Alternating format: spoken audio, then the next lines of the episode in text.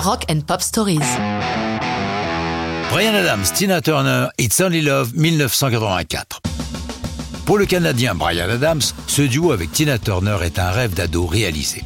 Lorsqu'il est teenager, Tina est au creux de la vague depuis sa séparation d'avec Ike, son épouvantable mari, qui la traitait vraiment de manière indigne.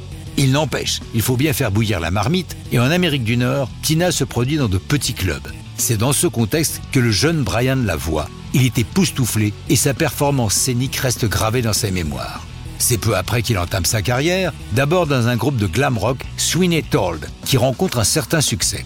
Après quoi, il se lance en solo.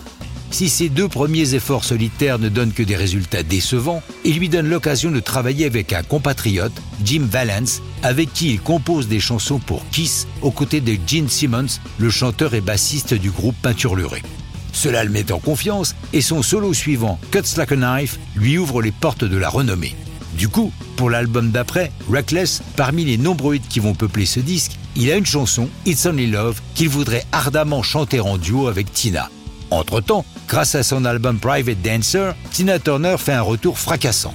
Brian lui fait parvenir la chanson et à la veille d'un concert à Vancouver, l'entourage de celle qui est redevenue star fait savoir à Brian qu'elle souhaite le rencontrer. Il se rend au concert et les deux artistes se retrouvent dans les coulisses après le show.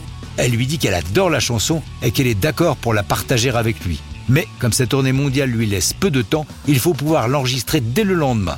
Fou de joie, Adams boucle la séance avec son producteur Bob Clearmountain et ses moments semblent aux Canadiens comme irréels. Il raconte je me souviens, après son départ, je me suis tourné vers les ingénieurs du son en leur disant J'espère que vous avez ça sur la bande. Évidemment, on l'a, m'ont-ils répondu. C'était un peu comme si une tornade avait traversé le studio et tout renversé sur son passage. C'est sûrement un des meilleurs moments de studio de ma vie.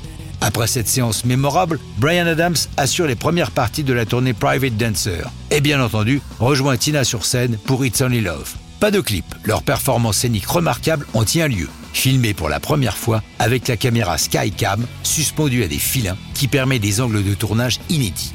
Cette vidéo obtient MTV Video Music Awards comme meilleure performance scénique. It's Only Love est l'un des cinq singles à succès de Reckless, l'album de Brian, et figure sur les greatest hits des deux artistes. Mais ça, c'est une autre histoire de rock'n'roll.